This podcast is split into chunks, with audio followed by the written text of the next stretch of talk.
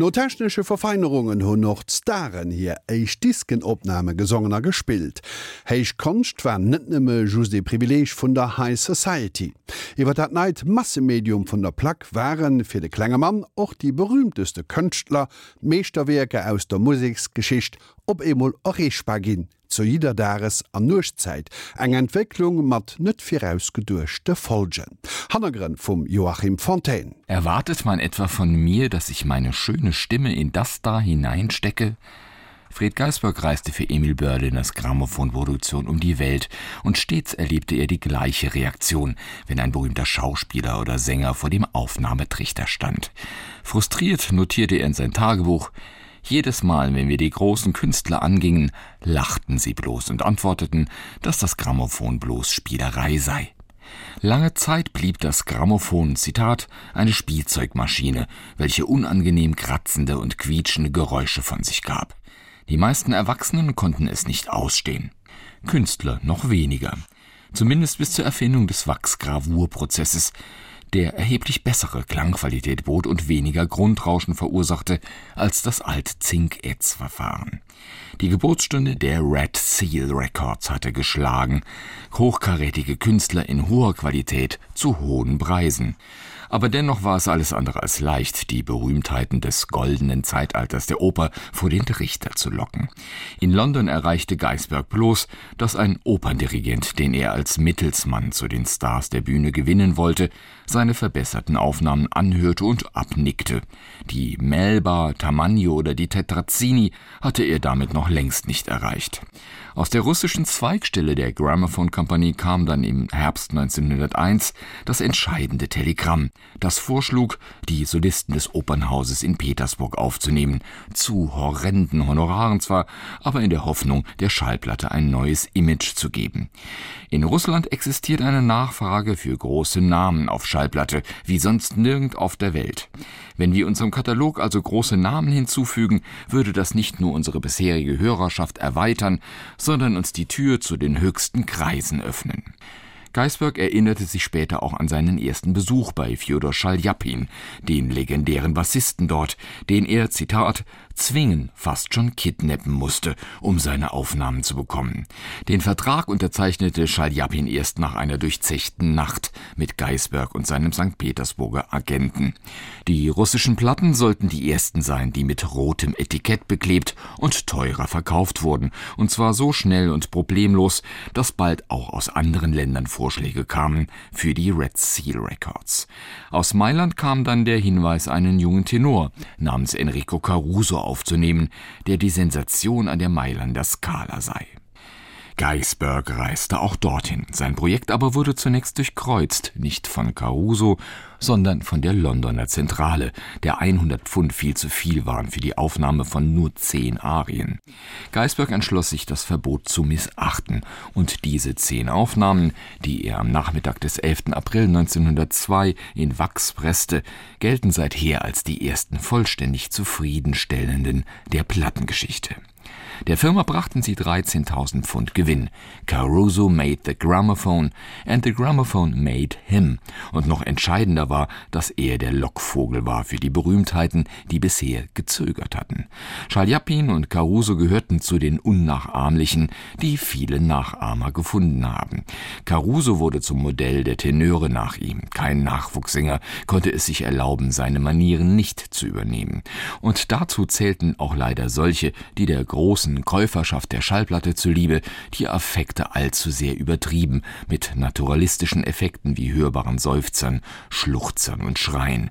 Für Beniamino Gigli wurde sein Heldenjammergeschrei, das ihn in den Jahren der großen faschistischen Demagogen zum Liebling eines Massenpublikums machte, geradezu zum Markenzeichen. Mit der wohlbalancierten Kunst des Belcanto im 19. Jahrhundert hatte das nur mehr wenig zu tun, und es sollte auch noch einige Jahrzehnte dauern, bis das Tenorfach Konkurrenz bekam, vor allem durch das Verdienst des Countertenors Alfred Deller, der die Zeiten der Männer alte und Soprane heraufbeschwor, die als Kastraten in barocken Zeiten die Bühnen beherrscht hatten. Der Red Label Katalog, gedruckt auf teurem Papier und großzügig illustriert, prahlte dank Schaljapin und Caruso bald schon mit der Zitat bezauberndsten Auswahl der größten Sänger der Welt. Nicht nur Opernstars, auch Professor Alessandro Moreschi wurde von Geisberg aufgenommen, der letzte Kastrat der Sixtinischen Kapelle. Zusammen mit Nelly Melba, die man zu Gounods Ave Maria überredete, wurde dann erstmalig auch ein berühmter Instrumentalist aufgenommen, der tschechische Geiger Jan Kubelik. Und schließlich setzte sich 1905 auch die legendäre Adelina Patti ein Denkmal, die wohl gefeiertste Sopranistin des vergangenen Jahrhunderts. Sie machte ihre Aufnahmen mit Geisberg nach ihrer Abschiedstournee und reiste in ihrem üblichen Sonderzug an, mit 50 Koffern, einer Menagerie von Haustieren und eigenem Koch. Die Begegnung dieser Legenden des goldenen Zeitalters der Oper mit dem neuen Medium Schallplatte war eine spannende Angelegenheit. Auch hier verdanken wir Fred Geisbergs Memoiren minutiöse Schilderungen. Zitat Schaljapin war ein Riese von einem Mann, liebenswürdig, großzügig und zu endlosen Wutausbrüchen fähig. Er ging von uns, ohne je von den 24 Stunden des Tages die günstigste zum Aufnehmen seiner Stimme gefunden zu haben. Jegliches Gesetz für Pünktlichkeit trat außer Kraft, sobald Schaljapin mit von der Partie war. Es war jedermanns Pflicht, auf ihn zu warten. Normalerweise hatte ich die Aufgabe, ihn irgendwie in unser Studio zu bringen. Wenn er guter Stimme war, war das nicht weiter schwer aber wenn er nicht zufrieden mit seiner stimmlichen Kondition war, fand ich ihn irgendwo in seinem palastgroßen Haus schmollend im Bett sitzend. Er gab dann in kleineren Abständen ein Brüllen von sich, um mir damit zu signalisieren, dass man ihn erst gar nicht nach einer Aufnahme zu fragen brauchte. Nach einer Weile endlich räusperte er sich und verlangte nach seinem Kehlkopfspiegel. Sein Kammerdiener, den ich wirklich nicht beneidete, musste den Spiegel halten, während er seine Stimmbänder auf kleine rote Punkte hin untersuchte. Wenn keine da waren, gab ich einen Stoßseufzer von mir.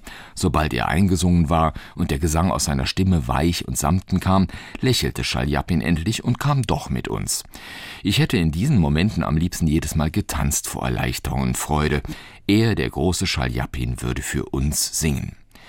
Mit ihrem Red Label Katalog gewann Emil Berliners Gramophone Company so rasch und mächtig an Ansehen, dass nur sieben Jahre nach der Firmengründung die Konkurrenz von Edison und seinem Phonographen um ihre Zukunft bangen musste mit ihrem Markenzeichen, dem Foxterrier Nipper, der vor dem Trichter der Stimme seines Herrn lauschte, expandierte Berliners Gesellschaft weltweit. Gegenüber Edison verfolgte Berliner eine grundsätzlich andere Vermarktungsstrategie. Es ging nicht nur um das Gerät, sondern um das, was es zu bieten hatte. Die Grammophone konnten zwar nicht aufnehmen, boten dafür aber eine Unmenge an Aufnahmen zu erschwinglichen Preisen in hoher Qualität. Das sollte der entscheidende Vorteil sein, mit der die Platten die Walzenspieler endgültig vom Markt verdrängten. Ein Grund für den Erfolg war auch, dass Berliners Schallplatten im Gegensatz zu Edisons Walzen auf den Victrola-Geräten abgespielt werden konnten. Sie hatten den Trichter eingebaut und passten sich als Möbel perfekt ein in das schlichte Bauhaus-Interieur der 20er Jahre. Der alte Blumentrichter hatte für viel als Ausgeburt technischer Hässlichkeit gegolten. Und die Scheller Schlagplatten, die 78 Records, die mit ihren 78 Umdrehungen wesentlich schneller liefen als später die LP oder die Single, traten damit ihren Siegeszug in die Wohnzimmer vieler Familien an. Welche Qualen eine Aufnahme für die Künstler in den Anfangsjahren der Trichtermikrofone bedeutete, erfahren wir von Gerald Moore, dem legendären Pianisten und Klavierbegleiter. Der Aufnahmeleiter verlangte stets, dass ich die ganze Zeit über Forte spielte. In der Wiedergabe klang dadurch meine Artikulation gerade klar und scharf genug. Aber bei jeder Plattenaufnahme, die uns zurückgespielt wurde, zerstörte die aufgesetzte Nadel das Wachs. Der Trichter war der Mittelpunkt unserer Welt, unverrückbar. Der Sänger musste natürlich genau davor stehen. Mehr noch, er hatte seinen Kopf zur Hälfte im Trichter. Nur mein Flügel konnte verschoben werden, einmal hierhin, einmal dorthin, und oft befand ich mich in der Vogelperspektive zum Sänger.